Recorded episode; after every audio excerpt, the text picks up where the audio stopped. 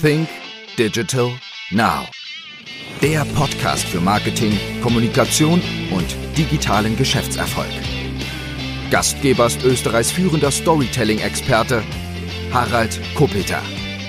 Hallo und herzlich willkommen zu einer weiteren Ausgabe von Sync Digital Now. Mein heutiger Gast ist René Knapp und für alle, die René Knapp nicht genau kennen, darf ich ihn einmal näher vorstellen, beziehungsweise vielleicht auch kurz das Unternehmen, für das er tätig ist. Es ist nämlich die Unica Group und die Unica ist einer der führenden Versicherungsgruppen in den Kernmärkten Österreich und Zentral- und Osteuropa. Sie sind mit rund 40 Gesellschaften in 18 Ländern tätig und haben 15,5 Millionen Kunden. Und die Unica verfügt mit der Raiffeisenversicherung auch mitunter über die stärksten Versicherungsmarken, die man hier in Österreich kennt und ist in den CI-Ländern sehr, sehr gut positioniert denn auch. René Knapp ist seit fast 20 Jahren oder ein bisschen über 20 Jahren in der Unica tätig. Er hat mir vorher verraten, er hat mitunter schon als Realpraktikant dort begonnen und ist im Jahr 2020 zum Vorstand für HR und Brand aufgestiegen. Hallo und herzlich willkommen, René. Hallo. Ähm, René, wenn ich so denke in meine persönliche Welt hinein und ich bin äh, etwas über 50 Jahre alt, dann ist es ja so, ähm, ich schließe Versicherung so ab, dass ich vielleicht mir denke, ja, da habe ich etwas Neues und äh, darüber muss ich mit meinem Versicherungsberater nachdenken, rufe ihn an und wir machen einen persönlichen Termin aus. Ist denn das nach wie vor so, dass es vielfach dieser persönliche Termin ist oder funktioniert der Vertrieb in der Versicherung jetzt ein bisschen anders? Ich glaube, dass es ganz grundsätzlich äh, nach wie vor stark über den persönlichen Kontakt geprägt ist. Insbesondere in unserem Heimatmarkt in Österreich sehen wir, dass wir mit unseren fast 2300 Mitarbeiterinnen im Außendienst oder in den Generalagenturen weiterhin sehr viele persönliche Kontaktpunkte bieten und die auch sehr, sehr intensiv genutzt werden. Was wir nur beobachten die letzten Jahre am österreichischen Markt, dass äh, vielleicht im gesamten Prozess äh, des Vertragsabschlusses der Informationsbezug deutlich digitaler geworden ist. Das heißt, diese digitalen Eintrittspunkte, sei es über die Website, sei es über Social Media Kanäle, sind deutlich wichtiger geworden. Wir sehen auch, dass wir im Bereich des Versicherungsabschlusses bei einfachen Produkten schon heute auch äh, digitale Abschlüsse haben, aber immer dort, äh, wo der persönliche Kontakt sehr wichtig ist, wo es Beratung benötigt, dort ähm, ja sind wir sehr froh, dass wir nach wie vor sehr viele Standorte in Österreich verteilt haben äh, und auch sehr viele Beraterinnen und Berater haben. Ein bisschen anders ist es in, Osteuropa. Äh, dort sehen wir in Märkten, die sehr preissensitiv sind. Nehmen wir den polnischen Markt als Beispiel, dass die Durchdringung mit äh, ja, digitalen Kontaktpunkten bis hin zum Abschluss auf einer digitalen Ebene deutlich, deutlich äh, schon relevanter ist als in Österreich. Wird das kommen in Österreich? Sind wir da wieder mal ein bisschen später dran oder wie lässt sich das mitunter erklären? Ähm, auf der einen Seite muss man sagen, dass natürlich der österreichische Markt ähm, heute auch stark geprägt ist von komplexeren Versicherungsprodukten. Die Versicherungsdichte, die Art von Produkten, die wir vertreiben und die unsere Kundinnen erwerben, äh, geht auch sehr stark in den Personenversicherungsbereich hinein. Dort braucht es mehr Beratung. Dort wird es auch in Zukunft mehr Beratung benötigen. Ich denke, das ist einer der Unterschiede auf den Märkten. Das andere ist eben die schon angesprochene Preissensitivität, die im österreichischen Markt nicht so hoch ist. Wir denken auch in Zukunft, dass alle Kanäle wichtig sein werden. Wir müssen einfach äh, in unserer Kundenorientierung den Menschen Menschen je nach ihrer persönlichen Präferenz den richtigen Eintrittspunkt bieten. Wenn der digital ist, dann muss es digital perfekt funktionieren. Wenn der persönlich sein soll, dann muss es persönlich perfekt funktionieren. Liegt es damit unter vielleicht auch einmal daran, ähm, dass wir in Österreich ja ein relativ kleiner Markt jetzt einmal sind? Und du hast das Beispiel Polen genannt, da gibt es um zig Millionen ja mehr Einwohner, da wird wahrscheinlich auch der Konkurrenzdruck ein höherer sein. Und wir in Österreich ähm, sind dann doch wieder ein kleinerer Markt. Liegt es vielleicht auch daran oft, dass, dass wir hier vielleicht noch nicht ganz so weit sind? Oder wie ist es in Deutschland in einem noch viel größeren Markt? Ja, ich, ich glaube, ähm, wir können ganz grundsätzlich sehen, dass äh, die Entwicklung der Versicherungsmärkte sicherlich in den westlichen europäischen Ländern schon weiter fortgeschritten ist. Ich glaube, da ist, da ist Deutschland, Schweiz, Österreich nicht sehr unterschiedlich und in Osteuropa das noch nicht der Fall ist. Ähm, und äh, ja, so ist einfach die Erfahrungswerte, die wir sehen, dass eben bestimmte Märkte, wo die digitale Affinität der Kunden eine größere ist, das betrifft ja nicht nur den Versicherungsmarkt, dass dort diese Entwicklungen schneller voranschreiten. Ähm, wir versuchen auch ähm, mit unseren ja, digitalen Produkten und unserer digitalen Kundenreise ähm, ja auch neue Märkte zu erschließen. Wir sind beispielsweise über unseren Digitalversicherer Cherries äh, vor kurzer Zeit in den deutschen Markt eingetreten. Ähm, ist ein sehr spannendes Experiment, wo wir aber auch heute noch nicht sagen können, wie erfolgreich äh, das sein wird. Ja. Was gibt es denn da draußen, ich sage mal, mitunter für Konkurrenz auch im Vertrieb oder, oder äh, so etwas? Siehst du da schon etwas aus anderen Ländern kommen, wenn man manchmal ein bisschen unterwegs ist auf den verschiedenen äh, digitalen Kanälen? So ist mir und auch einer Mitarbeiterin von mir schon aufgefallen, dass es Influencer gibt, die mitunter Versicherungsprodukte denn auch anbieten, eine grundgenommen eine, eine neue Variante einer, wenn man so sagen will, vielleicht auch Versicherungsagentur oder so etwas. Ähm, was, was siehst du da so kommen oder was sind so in anderen Märkten Sachen, die du sagst, oh, ist schon interessant, ähm, müssen wir uns darauf vorbereiten oder auch vielleicht einmal genauer ansehen? Ich, ich denke, es, es gibt drei große Themen, die wir sehen. Das eine ist, ähm, Unternehmen, die eben versuchen, sehr stark auf reine Online-Versicherung zu setzen. Das ist für uns sehr spannend zu beobachten, weil natürlich äh, diese Unternehmen sehr, sehr klar sich fokussieren auf die digitale Kundenreise. Äh, wo sind die Eintrittspunkte? Wie schnell muss ich servicieren? Ähm, das sind natürlich auch Konkurrenten für uns, aber auch sehr spannend für uns zu lernen, weil wir natürlich äh, als Altspartenversicherer, der über alle äh, auch Kanäle versucht, seine Produkte zu vertreiben, nicht so eine reine Online-Ausrichtung haben. Also das ist, glaube ich, ein, ein Trend, den wir sehen. Es gibt Marktteilnehmer, die versuchen, sehr stark rein auf Online-Versicherung zu setzen. Gut für uns zum Lernen, auf der anderen Seite natürlich auch Konkurrenten. Der zweite Ansatz, den wir sehen, ähm, jeder versucht heute seine sogenannten Ökosysteme auszubauen. Das heißt, äh, rund um seine ursprünglichen äh, Geschäftsmodelle zu sehen, wo kann ich bei meinen Kundinnen, Kundenkontaktpunkten ansetzen und noch meine, meine Wertschöpfung erweitern. Und das sind natürlich beispielsweise, wenn wir an, an Autohäuser denken, die vielleicht auch versuchen wollen, dann direkt in den Versicherungsbetrieb äh, anzuknüpfen, wenn sie ein, einen Neuwagen verkaufen. Auch spannende Entwicklung. Also das ist der zweite Trend, den wir sehen. Unternehmen, die ihre Ökosysteme ausbauen. Das können große Digitalunternehmen sein. Gibt es immer wieder Ansätze von den ganz großen, Google, Amazon, aber auch von anderen Unternehmen. Sind spannende Entwicklungen, ist der zweite Punkt. Das dritte ist das, was du angesprochen hast. Ähm, wie kommt man an bestimmte Zielgruppen ran? Und da spielen die Influencer auf Social Media natürlich eine, eine relevante Rolle. Auch für uns ein, ein sehr wichtiges Thema, weil natürlich immer die junge Zielgruppe, die sich vielleicht noch nicht so intensiv mit dem Thema Versicherungen, Absicherung, Altersvorsorge, Pflege beschäftigt. Wie kann man dort äh, Bewusstsein für Versicherungen schaffen und für die Relevanz von Versicherungsschutz. Und dort spielen äh, ja äh, unter anderem Influencer auch eine, eine große Rolle. Und auch wir versuchen unseren Kampagnen mit ausgewählten Personen da Anknüpfungspunkte zu finden, um insbesondere auf die junge Zielgruppe zuzugehen. Gehen wir vielleicht noch ein bisschen zurück. Es gab ja natürlich in den vergangenen zwei Jahren ja auch ähm, die Lockdowns und vielfach waren natürlich persönliche Termine draußen von den Beratern mit den Kunden ja vielfach nicht möglich. Ist das jetzt wieder im gleichen Ausmaß zurück oder ist, hat sich das auch verändert, dass also der persönliche Kontakt mit den Kunden ähm, seit 2020 noch immer weniger ist oder wie ist die Wahrnehmung draußen? Wir sind natürlich durch die Corona-Krise in eine Phase gekommen, in der wir alle viel, viel lernen konnten und lernen mussten. Aber wir haben gesehen, dass äh, ja auch da nochmal besonders wertgeschätzt wurde, der persönliche Kontakt. Ja, wir haben versucht, ähm, unter Einhaltung aller Restriktionen äh, da immer in guten Kontakt mit unseren Kunden zu bleiben, haben die digitalen Kontaktpunkte ausgebaut. Aber wir sehen schon während der Corona-Krise und an, den Höhepunkten der, äh, der Corona-Wellen, jetzt im Nachgang, dass der persönliche Kontakt extrem nachgefragt wird, insbesondere dort, wo es auch Beratung braucht. Also wir, wir sehen schon, ähm, dass das Versicherungsgeschäft äh, ja ein, ein sehr persönliche, eine sehr persönliche Dienstleistung ist, die auch erbracht wird. Und da wird der Kontakt intensiv gesucht und ich sehe das auf einem sehr ähnlichen Niveau wie vor der Corona-Krise. Kann man da auch ein bisschen reingehen und sagen, in welchem Alter das mitunter, ich sag mal, der persönliche Kontakt mehr gesucht wird oder vielleicht auch weniger? Sieht man vielleicht irgendwo im Alter bis zu 30 Jahren, dass die eher online-affin sind oder suchen die auch mitunter doch den persönlichen Kontakt auch? Ich kann jetzt auf, auf keine ganz kleinen Statistiken verweisen, kann aus meiner Erfahrung berichten, was, äh, was wir sehen, ist, dass gerade bei den Eintrittspunkten, wie ich mir Information hole, äh, glaube ich, unabhängig von Altersgruppen, sehr viele auch auf digitale Medien zurückgreifen. Ich glaube, dass die, die Akzeptanz und Affinität bis hin zum Versicherungsabschluss zu gehen, also quasi das, das gesamte, die gesamte Abschlussstrecke auch ohne persönliche Beratung zu machen, das ist sicherlich in der jungen Zielgruppe ausgeprägter. Ja, wobei wir aber auch sagen müssen, dass halt ein Großteil der Produkte, die im österreichischen Markt verkauft werden, eben nach wie vor Beratung benötigen. Ja, ähm, ich glaube, es geht eher um die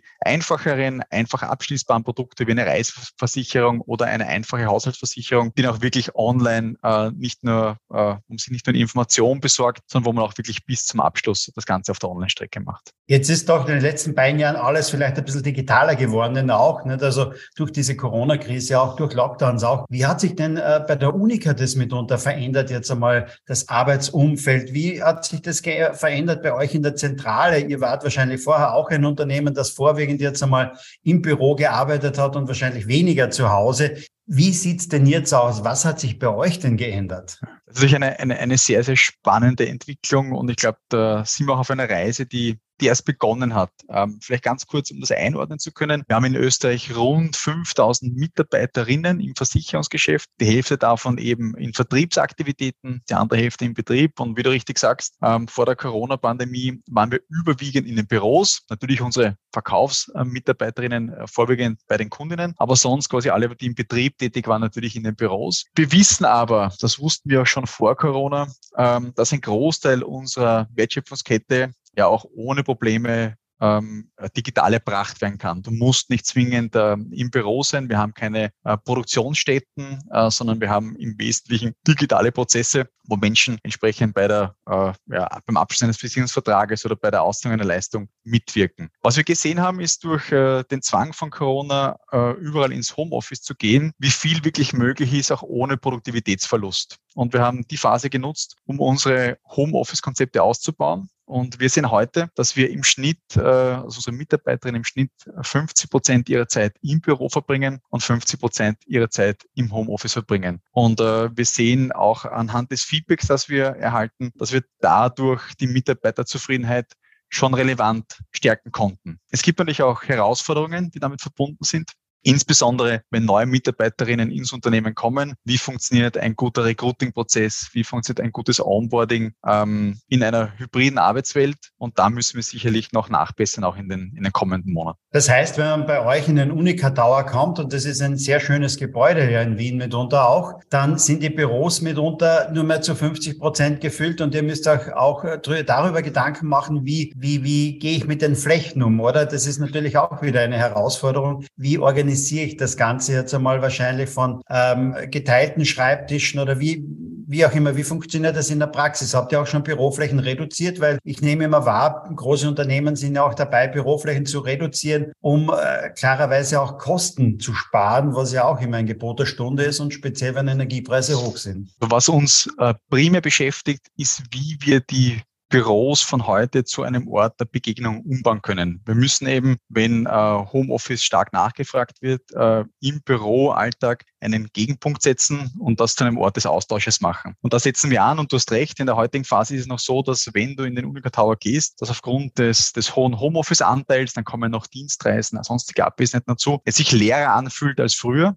Und da setzen wir an und beginnen derzeit unsere Büroflächen umzubauen, haben das jetzt auch schon in ersten Stockwerken pilotiert äh, und dort eben jetzt ganz andere Arten der, äh, ja, der Arbeitsflächen geschaffen, die viel mehr auf Kollaboration setzen. Das heißt, äh, das ist die Richtung, in, in, in die es geht. Wenn ich das so richtig irgendwo gelesen habe, auch habt ihr irgendwann einmal im Jahr 2020 doch äh, mehr Mitarbeiter mal abgebaut. War das damals der Digitalisierung geschuldet? Wie, sieht das im Moment denn mitunter aus, wo viele händeringend nach Mitarbeitern suchen? Ähm, in welchen Bereichen sucht denn ihr jetzt Mitarbeiter? Sind es wieder draußen die Leute, die direkt zu den Kunden gehen? Ist es der Bereich IT, wo, wo wahnsinnig viele Bereiche ähm, oder, oder Stellen unbesetzt sind bei vielen anderen Unternehmen? Was sind so jetzt eure Herausforderungen? Weil wenn ich schon jemanden jetzt in meinem Podcast habe, der für HR zuständig ist, ne, dann müssen wir natürlich auch ein bisschen über den Arbeitsmarkt sprechen. Sehr gerne. Wir haben, um zuerst einen Blick aufs Jahr 2020 zu machen, da hatten wir eine Kombination aus mehreren Themen. Das eine war quasi die fortschreitende Digitalisierung, das heißt die Möglichkeit,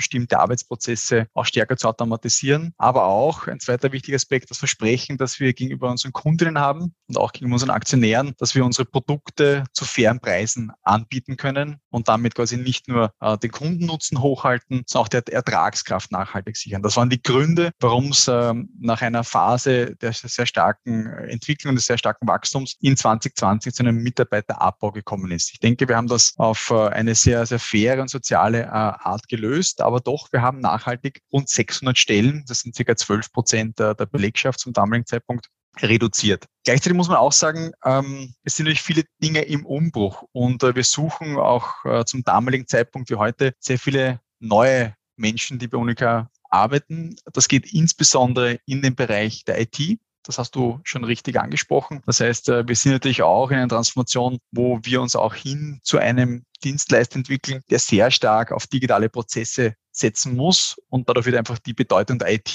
nur, nicht nur in der Erbringung der Dienstleistung, auch mit dem ganzen Thema der Security viel, viel relevanter. Und dort suchen wir besonders viele Menschen. Aber es zieht sich eigentlich, eigentlich quer durch, dass wir natürlich immer wieder durch Abgänge, Pensionierungen, natürliche Fluktuation äh, neue Mitarbeiterinnen suchen. Und neben der IT sind das vor allem die Felder äh, des Kundenservice äh, und des Vertriebs. Und dann gibt es eine Reihe von Spezialfunktionen, aber das sind die, die großen Felder, wo wir neue Mitarbeiterinnen suchen. Ich möchte vielleicht vielleicht noch ergänzen, was für uns ganz wichtig ist, neben dem Fokus auf neue Talente für Unica zu gewinnen, ist natürlich auch das, das Thema Mitarbeiterinnen halten. Versicherungsgeschäft ist ein sehr langfristiges Geschäft. Wenn heute eine Kundin, ein Kunde eine Lebensversicherung bei uns abschließt, sind es zumindest Verträge über mehrere Jahrzehnte. Da ist ja äh, langfristiges Wissen von großer Bedeutung für uns. Deswegen ist es ein großes Anliegen, unsere Mitarbeiterinnen auch möglichst lange bei uns zu halten. Und das ist quasi der zweite Fokuspunkt neben Talentgewinnung, auch wie kann ich Menschen bei uns halten und vor allem, wie kann ich unsere Mitarbeiterinnen auf die Fähigkeiten, die wir in Zukunft brauchen, vorbereiten. Da spielt das Thema Lernen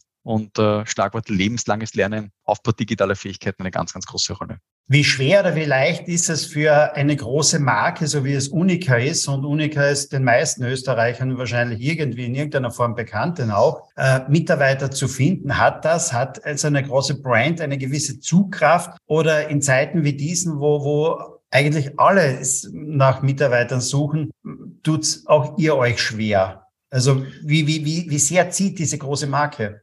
Es gibt immer zwei Seiten einer Medaille und natürlich die, die starke Markenbekanntheit von, von Unica. Uns kennen rund drei Viertel aller Österreicherinnen ist Unica die Unica-Versicherung ein Begriff. Das bringt natürlich einmal ganz grundsätzlich äh, eine Reihe von Bewerberinnen, äh, die sich bei uns äh, in einen Bewerbungsprozess begeben, zu uns. Das heißt, da, da zieht die starke Marke. Auf der anderen Seite hat eine große Marke, ein großer Konzern, ein großer Versicherungskonzern auch, auch Nachteile, weil wir natürlich in unserer Wahrnehmung nicht immer als die agilsten, innovativsten gelten. Und gerade bei Spezialfunktionen, nehmen wir nochmal das Beispiel der IT her, ist eben auch wichtig, bin ich hier in einem sehr modernen Arbeitsumfeld, wie wie groß ist meine Mitwirkung. Äh, und da ist natürlich ein großer Konzern vielleicht in der Wahrnehmung ähm, schlechter gestellt als ein kleines Startup. Äh, wie ist die, die, die, die Arbeitsumgebung, wie sind die Arbeitstools ausgestattet? Also das hat immer zwei Seiten. Auf der einen Seite die Marke zielt ganz grundsätzlich. Ähm, sie steht für Sicherheit, sie steht für Vertrauen. Das bringt viele Menschen zu uns. Auf der anderen Seite, äh, gerade bei Spezialfunktionen, suchen vielleicht auch manche ein kleineres Umfeld, um dort stärker in die Wirkung zu kommen. Jetzt ist es doch so, wenn man irgendwo ist bei, bei Vorträgen oder man liest es auch immer wieder mal, nicht? also ähm, in 20 Jahren wird es Berufe geben, die es heutzutage noch nicht gab. Das sehen wir auch. Vor 20 Jahren gab es mitunter eine Social-Media-Abteilung noch nicht die gibt es heute nicht. Wir haben ja auch darüber gesprochen, die IT-Anforderungen sind ganz andere gewachsen, diese Teams wachsen und wachsen. Aber was gibt es jetzt vielleicht bei euch nicht mehr, dass es noch vor 20 Jahren gab als Berufsfeld oder so etwas? Weil du kannst jetzt natürlich nicht sagen, was es in zehn Jahren vielleicht nicht mehr geben wird oder, oder weil das wäre, wenn man ein Mitarbeiter das hört, nicht, würde er vielleicht ein bisschen Angst kriegen. Aber was gibt es eigentlich so jetzt nicht mehr seit äh, so in den letzten Jahren? Und du hast ja mitunter als Realpraktikant schon begonnen bei der Unica, du kennst das ja schon seit längerem. Gibt es da irgendwie welche Berufe, die es vielleicht heutzutage gar nicht mehr gibt? Ich kann dir äh, ein Beispiel aus der persönlichen Erfahrung äh, kann ich teilen. Äh, einer meiner ersten Feral Jobs war im Rahmen eines sehr großen Postbüros. Da ist die tägliche Post verarbeitet worden und weiterverteilt worden. Und es wurden eben auch Kundenschriftstücke kuvertiert und weitergeleitet. Das sind heute Prozesse, die sind äh, de facto zu, glaube ich, 95 Prozent äh, automatisiert. Wir noch ein sehr kleines äh, Postbüro, das nach wie vor wichtig ist für die Verteilung von bestimmten Dokumenten. Aber diese Stellen zum Beispiel äh, gibt es nicht mehr. Ja. Wie schaut es eigentlich aus mit dem persönlichen Telefonkontakt? Wird es den in Zukunft geben? Werden das auch eher, ich sage mal, automatisierte oder künstliche Intelligenz das Ganze einmal abnehmen? Denn auch noch, ähm, wie, wie werde ich in Zukunft meine Ansprechpartner oder in einem Schadensfall mitunter, wenn ich da mit Schadensreferenten telefonieren sollte, weil es vielleicht das andere ein Problem gibt, werde ich das noch persönlich machen oder wird das künstliche Intelligenz machen vielleicht auch? Also wo, wo, wohin geht da die Entwicklung? Wir sind da sicherlich auch in, in, einem Wandel und das heute schon vorherzusagen, wo am Ende des Tages äh, automatisierte Software, künstliche Intelligenz Anwendungen finden wird und wo nicht, ist schwer zu prognostizieren. Was wir heute in der aktuellen Entwicklung sehen, ist, dass wir viele Prozesse äh, im Hintergrund, wo kein direkter Kundenkontakt besteht, dass wir die vor allem automatisieren und dass dort künstliche Intelligenz eine Rolle spielt. In direkter Anwendung ähm, in der Kommunikation mit unseren Kundinnen noch weniger. Ähm, das wird aber überall dort spannend, wo wir auch äh, immer wieder an unsere Grenzen in der Leistungserbringung stoßen. Also als Beispiel kann ich dir nennen, große Naturkatastrophen-Events, wo innerhalb von wenigen Stunden und wenigen Tagen sehr viele tausende Schadenmeldungen bei uns eingehen. Dort ist es wichtiger, möglichst schnell zu reagieren. Das werden wir äh, mit unseren Mitarbeiterinnen oft nicht direkt bewältigen können. Dort spielen dann Lösungen wie Chatbots und ähnliches eine, eine relevante Rolle. Ähm, wo das in Summe hingehen wird, ist noch nicht ganz absehbar. Ich denke aber, wie wir schon zu Beginn besprochen haben, dass ein, ein großer Teil des Versicherungsgeschäfts ähm, in seiner Komplexität sicherlich auch die persönliche Beratung und die persönliche Beziehung Beziehung benötigt. Ja, und ich bin dann auch selber unsicher, wie stark äh, in der direkten Kundenkommunikation auch wirklich künstliche Intelligenz äh, Anwendung finden wird. Wir haben natürlich auch im Vorfeld unseres, unseres Gesprächs, unseres Podcast-Talks ein bisschen eure digitalen Kanäle uns ja angesehen auch. Ich habe gesehen, ihr habt auf Facebook knapp 54.000 Follower. Äh, auf Instagram sind es nur 4.900 oder so ungefähr, habe ich den gesehen. Ähm, TikTok habe ich, habe ich noch gar nicht gesehen. Nicht? Also da seid ihr, glaube ich, noch nicht vertreten. Wieso eigentlich aus deiner Sicht jetzt, aus deiner Wahrnehmung auch der große Unterschied zwischen Facebook und Instagram? Ähm, dieser Unterschied von fast einem Zehntel oder so, dass es dort nur ist. Und, und was sind so für euch wichtig auf diesen, auf diesen äh, Social Media Kanälen? Also ganz grundsätzlich ist es ja so, dass unser Anspruch ist, dass wir für unsere Kundinnen Relevanz erlangen am besten Relevanz im, im täglichen Leben. Und deswegen müssen wir natürlich in unserer Kommunikation auch rein über werbliche Zwecke hinausgehen äh, und versuchen, unser Markenversprechen, das bei uns lautet, gemeinsam besser leben, auch wirklich an die Menschen zu bringen. Und damit gehen wir natürlich oft in unserer Kommunikation weit über das Versicherungsfeld hinaus und versuchen, relevante Informationen, relevantes Wissen äh, zu teilen und hier mit Menschen in Kontakt zu kommen. Da spielt bei uns das Thema Gesundheit eine ganz zentrale Rolle. Das ist zum Beispiel, weil du es angesprochen hast, am Kanal Instagram für uns ähm, eines der relevanten Themen, das wir bespielen. Da geht es weniger quasi um äh, Werbung per se oder Marketing, das wir betreiben. Es geht stärker eigentlich darum, ja, unser, unser Wissen als größter Gesundheitsversicherer in Österreich auf dem Kanal zu teilen und so Menschen für uns zu gewinnen, die die Themen interessieren und über die Themen sich für uns äh, interessieren interessieren. Das war einer, einer der Grundgedanken. Und die, die stark unterschiedlichen Follower-Zahlen hängen einfach auch mit ja, den, den Eigenschaften der unterschiedlichen Kanäle zusammen. Wir erreichen über Facebook, so ist unsere Erfahrung der letzten Jahre, viel besser äh, Menschen, die sich mit Unica und Versicherungen beschäftigen. Das gelingt uns viel weniger über Instagram. Äh, das heißt nicht, dass der Kanal Instagram für uns unwesentlich ist. Es sind ja doch dann ein paar tausend Menschen, die uns verfolgen, aber quasi in, ja, in unserer Zielgruppe ist Facebook äh, äh stärker genutzt und deswegen auch bei uns dann stärker bespielt äh, mit Inhalten, die für uns relevant sind. Neben den genannten Kanälen ich möchte noch zwei hervorheben. Das eine ist eben TikTok. Das ist etwas, wo wir auch erst äh, erste Erfahrungswerte sammeln. Ähm, da arbeiten wir derzeit nicht mit einem eigenen Kanal, sondern stärker mit Influencern zusammen. Wir versuchen unsere Informationen gerade im Bereich der jungen, der jungen Zielgruppe Bewusstseinsbildung für Vorsorge äh, zu positionieren. Und ein anderer Kanal, der für uns sehr relevant ist, gerade auch in der Rolle als Arbeitgeberin, ist natürlich LinkedIn, wo wir sehen, dass sich der Kanal zunehmend durchsetzt, auch für beruflichen Austausch. Das habe ich auch gesehen. Jetzt einmal auf LinkedIn ist es vornehmend das Thema, das Thema Employer Branding jetzt auch, nicht, dass das von euch dort mitunter gesetzt wird. Aber dennoch würde ich sagen, in meiner Wahrnehmung ist es so, dass ihr mehr in den klassischen Werbekanälen vielleicht unterwegs seid, was TV, Out-of-Home-Werbung betrifft und, und, und äh, auch im Printbereich, als wie ihr in Social Media unterwegs seid, was ähm, ja man sagen könnte, dass das noch ähm, vielleicht ein gegenteiliger Trend ist, wie es vielleicht andere denn mitunter sind oder andere Branchen auch sind. Warum, warum so stark auch noch in den klassischen Medien? Ein Thema, das wir intern sehr intensiv diskutieren. Ähm, wir sehen, dass wir als bekannteste Versicherungsmarke in den letzten Jahren sehr viel richtig gemacht haben. Äh, und da darf nicht außer Acht lassen, dass der bisher im Marketing gewählte Medienmix, der stark auf TV gesetzt hat und stark auf Out of Home gesetzt hat, sehr erfolgreich war. Wir haben eine Reihe von Medienexperimenten gestartet und diskutieren auch sehr stark, wie das sich ändernde Medienkonsumverhalten. Wir sehen ja alle, dass äh, Streamingdienste, ähm, Video, kurzer Videocontent viel, viel mehr nachgefragt wird, dass lineares TV stark zurückgeht. Wir sehen aber auch, dass es auf diesen digitalen Kanälen sehr viel schwieriger ist, wirklich in einer großen Breite äh, alle Menschen in Österreich ähm, zu erreichen. Und deswegen sind wir in einer Transformation, wo wir schauen müssen, wie können wir mit weniger linearem TV und mehr Investment, Marketing-Investment in digitalen Kanälen eine ähnliche Reichweite erzielen. Ist auch sehr spannend zu sehen, weil du andere Unternehmen angesprochen hast, dass selbst große Digitalunternehmen wie Amazon ähm, Lieferdienste extrem stark auf, äh, auf TV setzen. Also die haben zum Teil in ihren Spendings 50, 60, 70 Prozent in TV, weil sie, so meine Hypothese, ähnlich wie wir sehen, dass um wirklich große Reichweite zu erzielen, du heute noch nicht an TV vorbeikommst.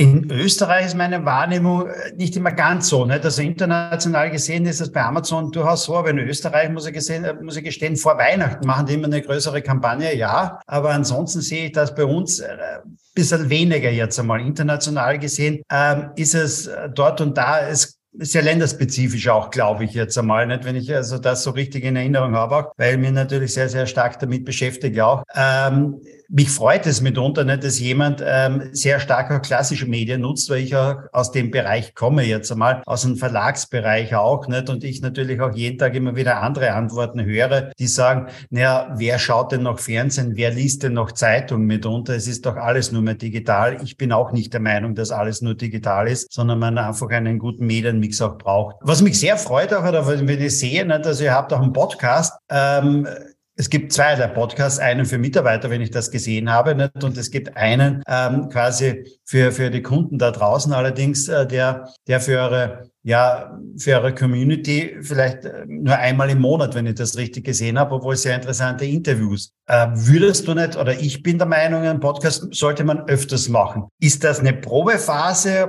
oder bleibt es bei dem einmal im Monat? Wir sind sicherlich äh, ja in den letzten beiden Jahren, das gilt auch noch für 2023, in einer Phase, wo wir sehr viel verproben. Dazu gehören die Podcasts, dazu gehören erste Schritte auf, auf neuen äh, Social-Media-Kanälen, dazu gehört auch äh, neue Videoformate zu, zu verproben. Äh, in viel kürzerer Zeit prägnante Botschaften zu senden. Also wir sind in einer Phase des Experimentierens. Wir halten das für sehr wichtig, ähm, denn wir müssen lernen, gerade als großer Konzern uns hier laufend anzupassen und zu adaptieren. Und durch diese Experimente wollen wir auch das erlernen. Und wir sammeln so auch einfach ja viele Erfahrungen, um dann besser ähm, unsere großen äh, ja, Mittel auch einzusetzen. Man darf, man muss man muss immer berücksichtigen, ein so großer Konzern wie die Unica Versicherung ist manchmal behäbig in seinen Prozessen. Und wenn wir Prozesse groß umgestalten, äh, dann müssen sie relativ treffsicher sein. Und deswegen sind so kleine Experimente, die man vorab startet, sehr wichtig für uns, um dann äh, den großen Dank in die richtige Richtung zu lenken. Glaubst du, ist es schwieriger für große Konzerne, derartige Schritte zu setzen? Also Obi hat ja einen Schritt gesetzt, dass es, äh, Obi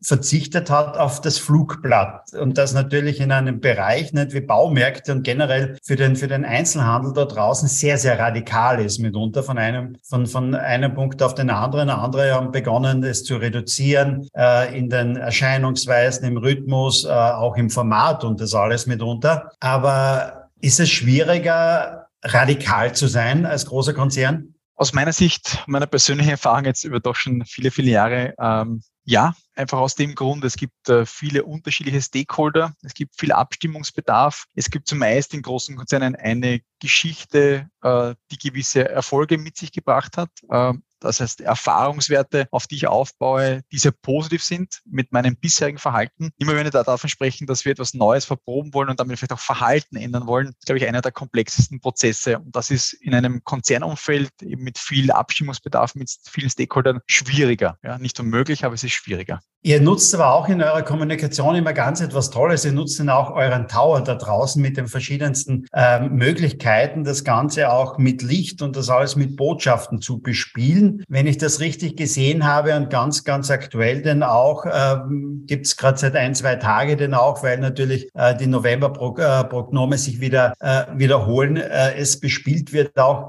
Wie kam es eigentlich zu dieser Idee jetzt einmal? Das gibt gesamte Gebäude herzunehmen, um damit zu kommunizieren? Die Idee liegt schon weit zurück. Der Unica Tower wurde im Jahr 2004 eröffnet äh, und die LED-Fassade war von Beginn an ein Element, das man berücksichtigt hat. Ähm, kann dir heute nicht mehr genau rekonstruieren, wer diese gute Idee hatte, aber es war definitiv eine, eine, eine gute Idee, die auch stark dazu beigetragen hat, äh, die Bekanntheit von Unica zu stärken. Und wir haben das über ja viele Jahre aufrechterhalten und haben es gerade in der Phase rund um Corona nochmal ähm, stärker genutzt, um da wirklich auch gesellschaftsrelevante Themen für uns zu positionieren, sei es unsere Unternehmenshaltung, sei es Botschaften für eine tolerantere Gesellschaft äh, oder eben Themen, die einfach für uns als Gemeinschaft äh, nicht nur bei Unica, sondern in Österreich wichtig sind. Und da nutzen wir das sehr stark. Wir haben jetzt allerdings uns auch dafür entschieden, im Rahmen der Energiekrise die LED-Beleuchtung, wenngleich sie nur einen geringen Anteil unserer Energiekosten ausmacht, ähm, zu reduzieren und haben seit dem 25. August den Tower dunkel geschalten, äh, um hier auch quasi ein Zeichen zu setzen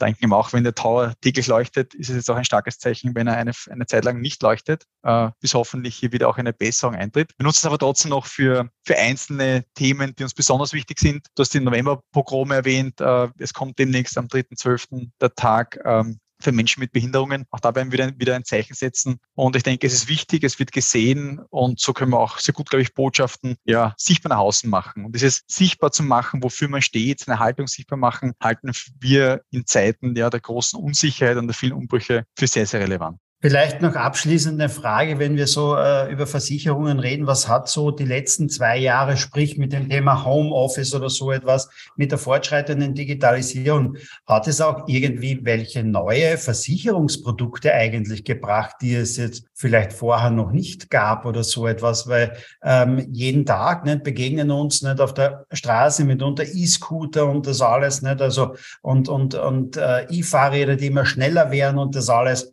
Ähm, Gibt es da eigentlich mit fortschreitender Digitalisierung und Technik muss es ja auch neue Versicherungsprodukte geben. Und wenn ich das immer so richtig verfolge, ist das ja gar nicht so einfach. Nicht? Also ähm, auch der Gesetzgeber tut sich ja da sehr, sehr schwer mitunter, ähm, das in richtige Bahnen zu lenken, denn auch. Und der Gesetzgeber selbst ist auch immer da hinterher. Was sind so die Herausforderungen denn für euch, wenn ihr so neue Trends seht, äh, da auch Versicherungsprodukte dahingehend anzubieten?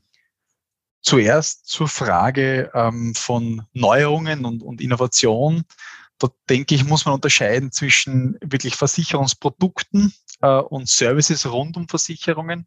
Ich denke, im Bereich der Services gibt es immer wieder gute Entwicklungen. Äh, wir hatten beispielsweise als größter Gesundheitsversicherer das Thema, einen Post-Covid-Check unseren Kundinnen gratis anzubieten. Das war ein neuer Service. Telemedizin äh, ist stärker nachgefragt worden, nicht nur bei uns, bei allen Gesundheitsversicherern äh, in Österreich. Also da gibt es oft neue Services, die sich entwickeln. Das passiert regelmäßiger und, und, schneller. Bei wirklich neuen Versicherungsprodukten, wo ein, ein neuer Versicherungsschutz gebaut wird, ist das etwas behäbiger. Wir sind ein sehr stark regulierter Markt, das ist ein Thema. Das andere Thema, warum es aber oft sehr schwierig ist, ist auch, du brauchst natürlich entsprechende Daten dazu. Gebe dir ein Beispiel, das schon länger zurückkriegt. Äh, wer heute eine, äh, eine Ablebensversicherung abschließt, wird sicherlich nach dem Status, bin ich ein Raucher oder bin ich ein Nichtraucher gefragt.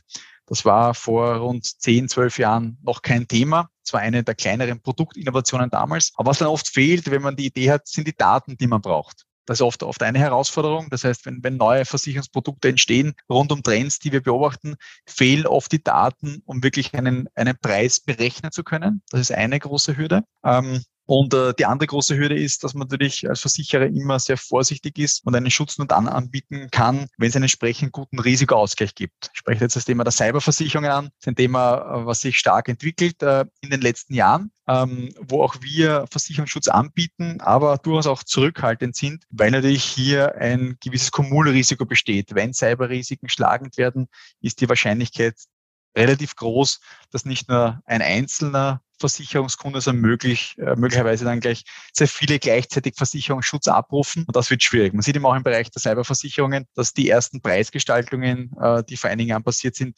jährlich nachgebessert werden müssen, weil einfach die Leistungsfälle die Prämien massiv übersteigen. Wie groß ist eigentlich so die Angst selber, ähm, Opfer einer Cyberattacke zu werden? Ähm, ihr seid klarerweise wahrscheinlich auch wieder rückversichert äh, für das.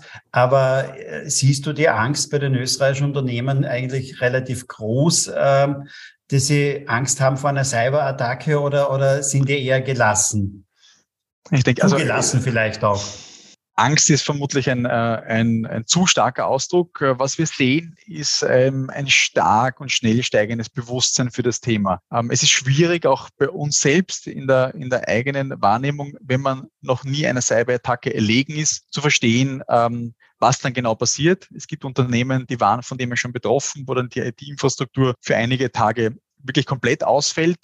Ich glaube, ohne diesen Erfahrungswert zu haben, ist die Bewusstseinsbildung eine schwierige, aber die Fälle der Betroffenen häufen sich und das schärft das Bewusstsein. Und wir, wir sehen hier äh, über das geschärfte Bewusstsein auch mehr Nachfrage äh, in diese Richtung. Ich glaube, entspannt äh, ist man nicht. Äh, wir sehen auch, dass Cyberschutzdeckungen vermehrt nachgefragt werden von, äh, von Betrieben. wir sehen auch, ähm, du hast den Rückversicherungsmarkt angesprochen, äh, dort, wo dann viele dieser Risiken, die noch nicht so gut besetzt sind, wo man noch sehr viel Unsicherheit hat, wie man mit ihnen umgeht, die werden dann oft an Rückversicherungen weitergegeben und dann dort gepoolt. Dort sehen wir eben auch, dass das Thema eine sehr hohe Awareness hat äh, und eben auch in der Preisgestaltung jährlich teurer wird, signifikant teurer wird. Lieber René, herzlichen Dank für den tiefen Einblick auch äh, in den Versicherungsmarkt jetzt auch, wie das alles funktioniert. Und äh, ist schon sehr, sehr spannend denn auch, nicht? Also ähm, wie viele unterschiedliche Wahrnehmungen es damit untergibt, nicht? Und auf welchen Feldern man da überall tätig sein muss denn auch. Nicht? Herzlichen Dank dafür. Sehr gerne. Hat mich sehr gefreut. Äh, immer am Abschluss jedes Podcast-Talks gibt es noch immer zwei, drei so persönliche Fragen, denn auch zur persönlichen digitalen Welt.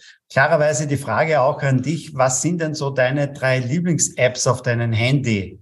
Ist gar nicht so einfach zu, zu sagen. Auf der einen Seite äh, bin ich äh, auf Social Media auch aktiv. Das betrifft vorwiegend, vorwiegend LinkedIn. Sicherlich ein, ein, Kanal und eine App, auf der ich täglich unterwegs bin. Ähm, ein zweites Thema ist unsere eigene App, die MyUnica-App. Ähm, natürlich bin ich auch krankenversichert und meine Familie und meine zwei Kinder sind krankenversichert. Und da gibt es mittlerweile nicht nur bei uns, bei vielen Häusern die Möglichkeit, da vieles digital abzurechnen. Das nutze ich auch sehr intensiv. Das dritte ist, äh, als äh, Nutzer eines Elektrofahrzeugs der frühen Stunde, das noch nicht sehr weit fährt, äh, ist die Nutzung meiner, äh, meiner Auto-App eine wichtige, um zu sehen, wie weit ich noch komme, ob das Auto geladen ist. Das ist noch ein, eine dritte App, die sehr oft und fast täglich bei mir genutzt wird. Ja.